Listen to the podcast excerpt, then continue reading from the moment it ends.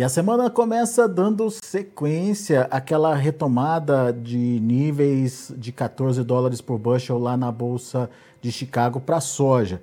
A gente viu na sexta-feira uh, o novembro chegando pertinho já dos 14 dólares e hoje essa alta se consolidou. Portanto, a gente já tem praticamente todos os vencimentos para a safra nova americana trabalhando acima desse nível. Um ganho de praticamente um dólar aí nos últimos dias.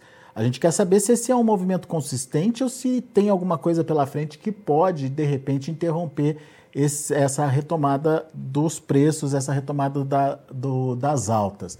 Está aqui comigo o Aaron Edward, é, consultor lá dos Estados Unidos, está de olho no mercado. Amanhã, aliás, tem relatório do USA. Será que o relatório pode ter algum fator que possa contribuir aí ah, para a nossa avaliação aqui, Aaron? Deixo contigo a resposta. O que, que pode acontecer com o preço da soja, meu amigo? Olha, boa tarde. Primeiro, tudo é possível, né? Volatilidade, incerteza, tudo é possível, mas vale algumas ponderações. Em relação ao, relatório de amanhã, o grande choque seria mudança de produtividade. Eu não antecipo que eles vão mexer muito na produtividade e eu acho que vai ser um relatório sem. É, sem grandes surpresas do ponto de vista autista. Eu me surpreenderia se eles realmente nos dessem um relatório super autista amanhã. Mas vamos ver.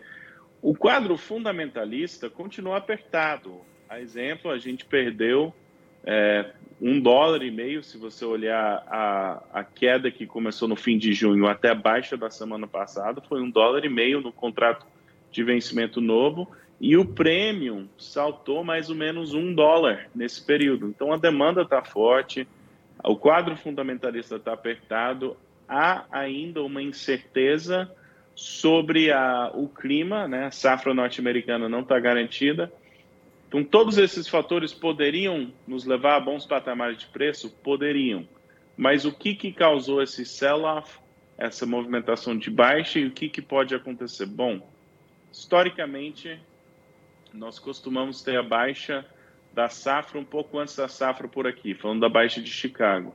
Costuma ser fim de agosto ou setembro. E os, com, os especuladores, eles essa queda que nós vimos, eles liquidaram mais ou menos um terço de sua posição comprada. Então, ganhos daqui para frente, eu imagino que vão ser encontrados com pressão de venda por parte dos especuladores que ainda estão comprados. E, e, vai ser difícil, na minha opinião, a gente fazer retomar as altas de junho, é, a não ser que tenha uma quebra de safra, mas essa não é a expectativa hoje. Mesmo uma redução, até agora a safra está caminhando muito parecido com uma safra mediana. Então não é uma quebra, quadro fundamentalista apertado, mas é, vai ser difícil lutar contra as pressões financeiras de fundos liquidando no curto prazo, na minha opinião. Dá um exemplo para a gente da, da, atuação desses fundos. Você falou que eles perderam, venderam um terço das suas posições até agora. É, o que, que significa isso em números, Aro? Então, eles mantêm. É, em dia 17 de junho, eles estavam com 160 e poucos contratos é, de soja comprado. Agora, eles estão um pouquinho, sexta-feira passada, um pouquinho mais que 100 mil contratos. Ainda estão com 100 mil contratos comprados. Se eles chegassem no zero, que às vezes eles fazem, eles podem até ter uma posição líquida vendida, eles ainda podem derrubar o preço muito mais antes de recuperar. Em última instância, o quadro fundamentalista vence, mas tem que pensar para os fundos, eles, eles compraram, tiveram lucros, e eles estão toda vez que sobe, eles estão realizando lucros, realizando lucros, lutando contra, e eles estão falando: olha, tem milho no Brasil, depois vai ter produtor que não vendeu antecipadamente, que vai ter que vender na safra norte-americana. Esse preço não vai disparar. A safra está normal, não vai disparar. Qualquer alta vamos vender. Aí chega a safra, eles estão com uma, uma posição menor, uma posição líquida vendida. Eles falam: nossa, é, passamos da conta, realmente o quadro fundamentalista está apertado, eles podem comprar de volta e o mercado já recupera. Então, é, é uma movimentação sazonal.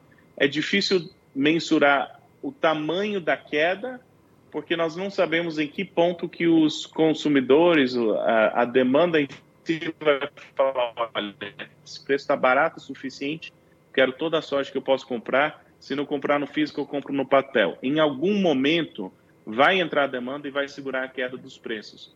Mas para mim é tá cedo falar que isso, se voltar para as baixas da semana passada, já perdeu um dólar. Então, é, esse mercado, sei que não é uma notícia boa, mas se os fundos forem liquidar, ele pode cair mais. Quer dizer, nesse momento estamos nas mãos do financeiro, dos fundos de investimento. A decisão dos fundos é que vai é, indicar se a gente vai ter uma queda significativa, mais drástica, se pode ser uma queda mais compassada ou se de repente pode ser uma manutenção, talvez aí, sem os fundos mexerem muito nas posições? Exatamente. Tem que, no curto prazo, tem que ver a posição dos fundos. O quadro fundamentalista eventualmente vai voltar para o carro-chefe e vai dirigir esse mercado. Mas no curto prazo, quem está no comando, quem está vendendo não é produtor, é, isso, é fundo especulativo com posição comprada. E quem está comprando, o comprador está paciente agora. Ah, caiu. Será que cai mais? Se cair um pouco, eu compro. Mas a gente não sabe, o mercado não estabeleceu um piso sólido ainda, na minha opinião, para falar, ah, o piso é 13 dólares, ah, o piso é, é 14. Então, eu tô, com, tô preocupado que nós não, tem, nós não temos essa clareza ainda. Então, é, é, é um momento é, não é fora do comum, né? Na segunda metade do verão nos Estados Unidos vai tendo cada vez mais confiança na lavoura por aqui, uhum. e aí os fundos falam, não, vamos vender tudo que, que depois o produtor vai vender na safra e, e aí a gente vê se quer, quer comprar de volta depois da safra. Então uma recuperação pós-safra eu acho plenamente plausível. É, seria muito normal e com quadro fundamentalista apertado, é, é de se esperar que vai ter uma re recuperação de Chicago pós-safra. Eu estou menos otimista dessa recuperação vir entre agora e a safra norte-americana. Você fala da recuperação pós-safra, depois que o produtor americano é, tiver colhido e vendido aquela parte que ele precisa vender. O fundo vendeu o que tinha que vender, o produtor vendeu o que tinha que prender, o produtor paciente colocou o grão no armazém e falou: vem aqui pegar quando você quiser me dar um preço bom. Aí o preço tem chance de subir, na minha opinião. É, mas vamos ver, tudo é possível, né? Pode ser que tenha chuva, termine a chuva e a gente explode para cima porque está tendo quebra de safra. Em 2012, com quebra de safra, a alta foi em agosto. Então, assim, é possível, mas, mas é. Está mais difícil, né? Ter calma, é, vamos, vamos ser prudente, né? Não, não esperar o cenário mais é, otimista para preço. Lembrando que os fundos podem continuar liquidando e isso vai ser uma pressão que vai ser difícil superar. Muito bem, então, de um lado tem a pretensão dos fundos, de outro a incerteza com a safra americana, é, que dá um, dá um tom de segurança aí para evitar uma, uma queda mais drástica. Mas assim que tiver uma certa segurança sobre o tamanho da safra nos Estados Unidos, o fundo vai fazer lucro. Exatamente. E, e isso que a gente está tendo dificuldade, por exemplo, o, a notícia da a preocupação é real com a safra norte-americana em relação ao clima, mas dá uma subidinha, o fundo está vendendo, né? Como a, o pregão de hoje foi alto, mas não tanto. E agora o ponto que vale a pena lembrar é, é o Fed dos Estados Unidos eles estão tentando sustentar o dólar hum. e essa fuga de capitais das commodities é em parte em função disso. Uhum. Então, para o produtor brasileiro que tem soja disponível, tem, tem mais fatores para ponderar. Esse câmbio, tanto pela movimentação do dólar, quanto pela instabilidade política que vão rodear a, as eleições, muito provavelmente, o câmbio ainda pode dar oportunidades boas para o segundo semestre. O prêmio nos Estados Unidos saltou um dólar, só com a queda, porque a, o quadro ainda é escasso. Safra curta ano passado no Brasil. Quem tem soja disponível eu imagino que vai ter bons preços ali na frente, ou bons prêmios. Então, entre o prêmio, o câmbio e uma eventual recuperação de Chicago, se olhar um horizonte fim de setembro, outubro, novembro, eu acho que tem motivo para ter otimismo em relação ao preço é, físico no Brasil.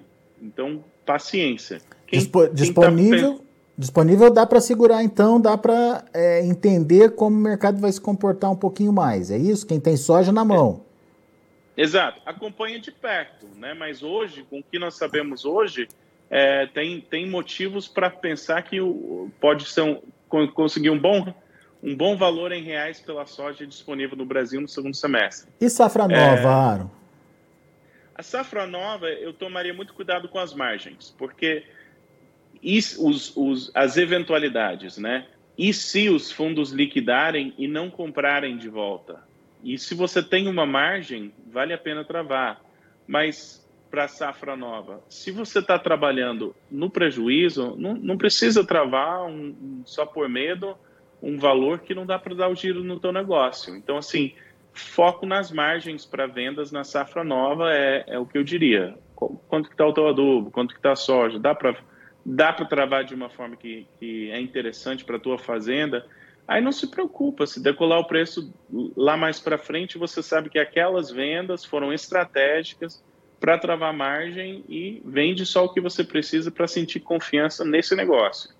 É, quadro fundamentalista apertado, quebra de safra aqui nos Estados Unidos, quebra de safra no Brasil, ainda tem muita história para contar antes da gente repor estoques. E com quadro apertado, essa instabilidade vai continuar. É, então, mais o horizonte de tempo mais para frente, ainda é otimista preço no sentido que é, a, gente, a gente precisa recompor estoques e não está conseguindo tão bem. Né? Então, isso ah, vai ter demanda por soja de milho.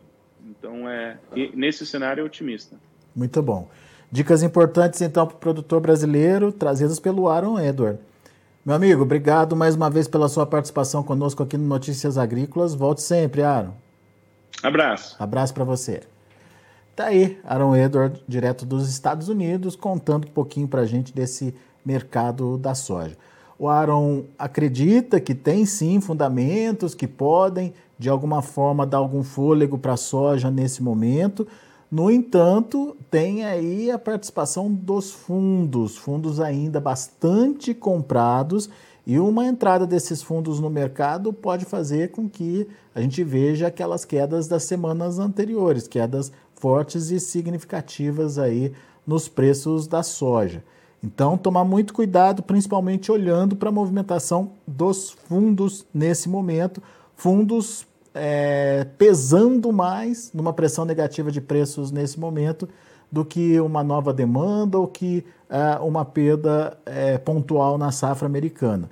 Esse quadro, obviamente, muda se a gente tiver, sim, daí uma incerteza maior sobre o tamanho da oferta nos Estados Unidos. Por enquanto, segundo o Aaron, uma safra ok, sem é, grandes contratempos, e tudo indica que, é, diante desse volume de produção, a gente tenha ainda é, condições limitadoras para altas nos preços, pelo menos altas que fazem a soja voltar para aqueles patamares de junho ou quem sabe até bater novos recordes. Parece que está mais difícil dessa vez. Vamos aos preços, vamos ver lá na Bolsa de Chicago como estão as negociações. Você confere comigo na tela.